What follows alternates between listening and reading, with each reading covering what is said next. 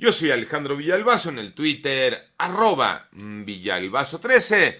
Es jueves 26 de mayo, Iñaki Manero. ¿Cómo te va, Iñaki? ¿Cómo estás, Alex Villalbazo, Alex Cervantes, a todos los amigos de la República Mexicana? Gran jornada aquí en Panorama.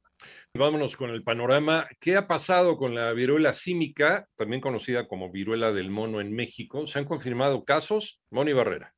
Hasta el momento, en México no se han identificado casos de viruela símica, conocida también como viruela del mono, como los registrados en 12 países. El Comité Nacional para la Vigilancia Epidemiológica publicó un aviso epidemiológico con el propósito de que todas las unidades médicas de primero, segundo y tercer nivel de atención reporten los casos sospechosos que identifiquen. No se recomiendan las restricciones a viajes ni al comercio desde países donde se hayan identificado casos. El diagnóstico se realiza por reacción de la polimerasa en cadena o PCR en muestras de exudado húmedo o seco de las lesiones cutáneas, preferentemente el líquido de las vesículas o póstulas, alternativamente las costras. En 889 Noticias, Mónica Barrera. Por cierto, de acuerdo con un balance de una agencia sanitaria de la Unión Europea, la cifra de casos confirmados de viruela del mono en el mundo alcanzó los 219 el miércoles por la noche, sin contar los países donde la enfermedad es endémica. Estamos hablando de países africanos. Además, el Centro Europeo de Prevención y Control de Enfermedades señaló en una nota epidemiológica que en total 19 países donde la enfermedad no es habitual han reportado al menos un caso confirmado.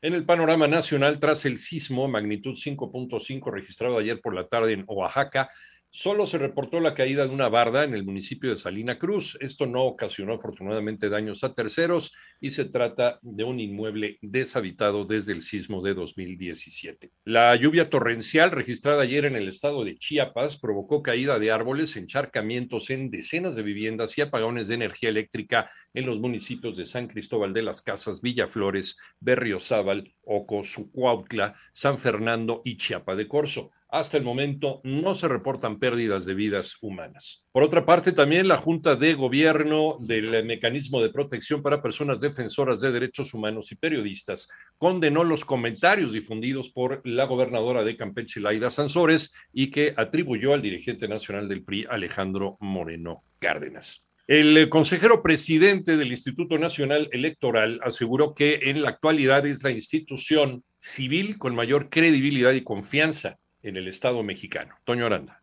El consejero presidente del Instituto Nacional Electoral, Lorenzo Córdoba, aseguró que la democracia en 2024 no está en riesgo si no se implementa la reforma electoral impulsada por el presidente López Obrador. Durante su participación en la Asamblea General Ordinaria de la Red de Radiodifusoras y Televisoras Educativas y Culturales de México, celebrada en la ciudad de Saltillo, Coahuila, expuso que el INE cuenta en la actualidad con la mayor credibilidad y confianza de todas las instituciones civiles con las que cuenta el Estado mexicano, solo detrás de las fuerzas Armadas. Hace 30 años las elecciones eran probablemente el principal de los problemas que tenía nuestro país. Hoy, lamentablemente, hay muchos problemas que nos ocupan. Ojalá y con una reforma electoral, si la hay, no vuelva a colocar a las elecciones como parte de los problemas porque ya tenemos muchos y no necesitamos que el electoral vuelva a ser parte de uno de ellos. Para 88.9 Noticias, Antonio Aranda.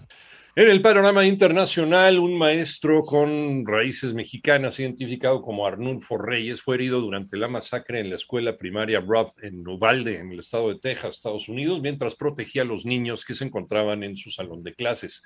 Y fue arrestado, relacionado con este tema, un estudiante en eh, Berkner High School en Richardson, también en el estado de Texas, luego de que la policía local hallara dentro de su vehículo un rifle AK-47, un rifle de asalto y una réplica de un AR-15 tras un llamado anónimo a los servicios de emergencia. Y el alto comisionado de Naciones Unidas para los Refugiados informa que ya son 3.974 los civiles muertos y en 4.654 eh, los heridos por ataques y bombardeos en territorio ucraniano desde que comenzó la invasión rusa que ya pasa de los tres meses.